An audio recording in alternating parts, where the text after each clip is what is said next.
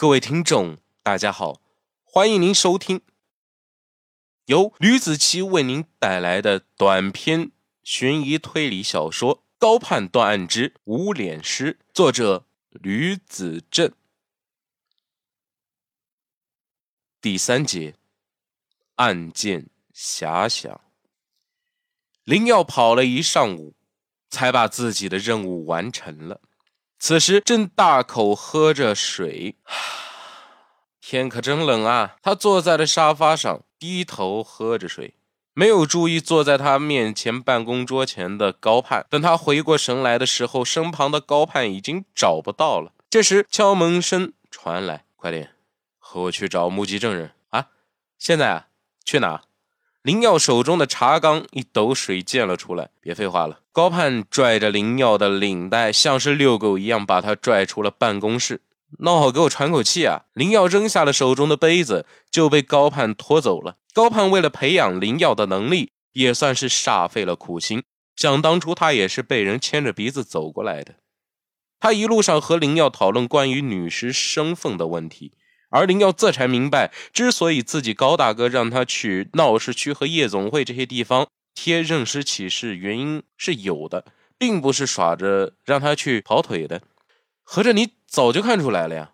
林耀瞪圆了眼睛，以十分不可思议的语气说道：“那快点告诉我啊，你是怎么看出来的呀？”很简单，你没看见女尸肚子上有个纹身吗？你认为一个普通的女孩会在自己肚子上？闻东西吗？高盼从口袋里掏出一根烟，深吸了一口。原来让他跑断腿的原因，正是源于死者腹部的那朵花卉纹身。在中国，普通人是不会在身上纹那些乱七八糟的纹身的。一般只有一些小混混和在风花雪月场所工作的人，不管他是陪酒的还是混混中的人，只要把这张认尸启事这么一贴，保证会有人来认领的。到了，高盼起身，把车停在了停车场中，三步并作两步走进了山门。他们又来到郊区外的墓园门口了。高盼四处张望，他看见远处有一个身穿黑衣的老头子站在了一间小屋前扫着地，应该是看守公墓的人。他跑过去拍了一下那个老头的肩膀。老头子身体一抖，十分紧张地看着高盼，见原来是身着制服的警察，本来惊愕的表情便恢复了平静。他指了指自己的耳朵，张嘴用低沉的声音说：“呃，我耳朵不灵光了，大爷，我问你件事哈。”高盼嗓门很大，惊得四周扫墓的人驻足观看。啊，因为老头耳朵不太好使，便扯着嗓子说道：“呃。”都来吧，进屋说。到了屋里，老大爷递上了两个苹果，这些是贡品，拿着吃，没事的。你看我这老头子都吃了快大半辈子了。高盼抓起了苹果吃了起来，而林耀看了眼苹果，便放了下去。老头见林耀不吃，也没有强求。你们找我有什么事情就问吧，啊，就问吧。我就是想问问看，有没有可疑的人进来过啊？高盼问老头，摇了摇头。来这里扫墓的都是普通再普通的人了，没有什么可疑的人出现。再说了，就我这一个老头子，怎么看着也可能会有漏网之鱼的呀？你说是吧？那你在前天晚上约摸着，呃，十两点钟啊，呃。十二点三十分，嗯，这个时候有没有听到什么异动啊？高盼说，他本以为这老头会对自己说耳朵不好使，听不见什么声音。可是老头一语惊人，那时候我好像还真听到山上有什么动静，就像放炮仗一样的一声啊。呃，别怪我多嘴哈，当时我以为是山上闹鬼嘞。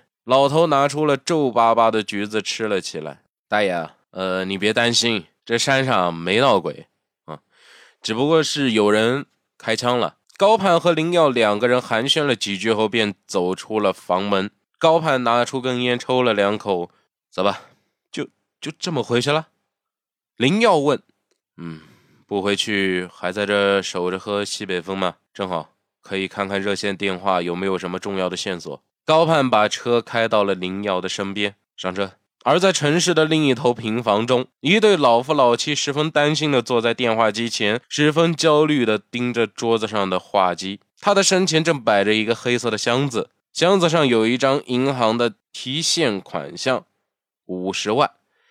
老夫妻吓得身体抖如筛糠，他们除了吃饭，就一直在盯着桌上的座机。自从前天晚上。二十三点左右接到绑匪电话之后，到现在已经超过了二十四小时，没有接到下一步要求的电话了。他们回拨居然停机了。老男人有些坐不住了，老伴，你看这电话迟迟都等不来，也不知道我们女儿会不会有事。不行，咱们报警吧。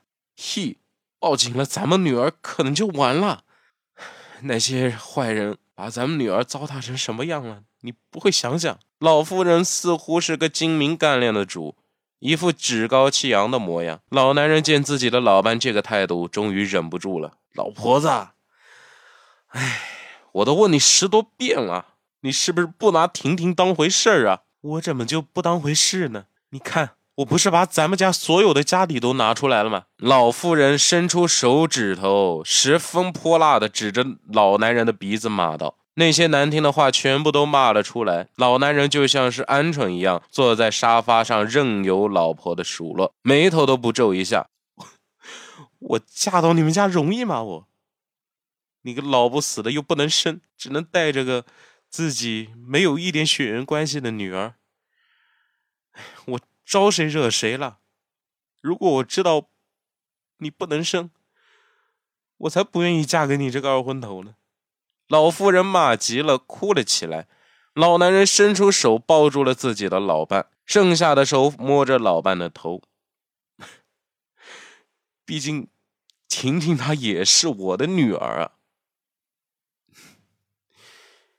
你别怕，婷婷会对你怎么样？只要有我在。就不要担心婷婷给你气受。再说了，没有生育之恩，也该有养育之恩呐。婷婷不也是挺孝顺的吗？泼妇瞬间变得小鸟依人起来，顺着躺在了老男人的怀中。老男人欲言又止，但最后还是提出了自己的想法：咱们报警吧。现在瞧不见婷婷的死活，你能受得了吗？老夫人点了点头。与此同时，高盼也回到了局子里。他坐在办公室，继续抽着闷烟。在抽完手头剩下来的半包烟后，他忽然感觉到一种微妙的气息。很快，将有人打电话来认尸了。高大哥，要不你先睡一觉吧，咱们没什么线索，就别在这干耗着了。林耀说。高盼此时精神抖擞，就像是打了鸡血一样，十分激动地说：“不用，我有种预感，很可能有线索了。”我睡不着，来陪我假设一下，死者为什么要去墓地？他为什么会被霰弹枪给打死？打死他的人又出于什么目的？呃，别嫌我啰嗦哈，想学破案技巧就要勤于思考。是啊，高大哥。嗯，林耀挠了挠头，坐在了沙发上。嗯，我也知道你让我做，都是为了我好。嗯，高盼十分赞许的点了点头。于是他们开始了刑侦案件中最重要的一步——猜测案件是如何发展的。首先，应该说明一下为什么要去墓地，而且还穿着那样的一套衣服。我来说一下，他或许是去墓地冒险去。高盼问：“我倒觉得有点像和人幽会去了。你没看穿的这么时髦吗？嗯，会不会是遭到绑架了？”这个或许就可以理解为什么他会在墓地里面。呃，只不过奇怪哈，就是为什么要带到墓地呢？是为了防止警察围堵？也不可能吧。林耀身子陷入了松软的沙发中，思考着。说到绑架，我觉得十分不可能。毕竟守墓人说没有什么异常，再怎么着都会被守墓人发现的。而且死者手腕和嘴巴上根本没有出现伤口，照理说应该是会有淤痕的，但是为什么没有呢？高盼喝了口杯中的水，哦，会不会是熟人诱骗，把他带进墓地里面，然后把他给杀了？林耀顿时茅塞顿开。呃，或许最近报案人口失踪里头，应该可能会找到一些答案吧。可是绑架为什么要杀了他呢？高盼问。为了钱？你没看见他没有随身的背包吗？一般女生穿衣服都要搭配着包的呀。关键为什么这个人会买武器呢？为什么能买得到呢？又是什么样的深仇大恨？林耀似乎想到了什么。嗯，凶手会不会是对手枪十分了解，才可以做到不惊吓受害者的情况下，用枪抵着受害者的脑袋，瞬间开枪呢？有可能。接下来就是受害者为什么会被丢弃在草丛里，这明显就是多此一举啊！高盼说：“会不会是尸体他自己爬过去的呢？”林耀的猜测对高盼来说十分的不切实际，可是地上没有多余的血迹，这就是最奇怪的地方。高盼闭着眼睛，死者头部中弹，不可能还能活着。你知道我胆子小，还说鬼怪乱立的吓唬我？不不不，或许还真的可以啊。那我问你哈，为什么我们在墓园里面哈，呃，那时候会有一声女人的？刺耳尖叫声音从里面响起来了，您要问到了点子上了。是啊，高盼起身像一个愣头青，突然被出现的女尸冲昏了头脑了。这女人的尖叫到底是什么原因呢？我也不晓得。就在他们问题重点转移的时候，高盼的手边电话响了起来，他脸上的表情顿时从凝重。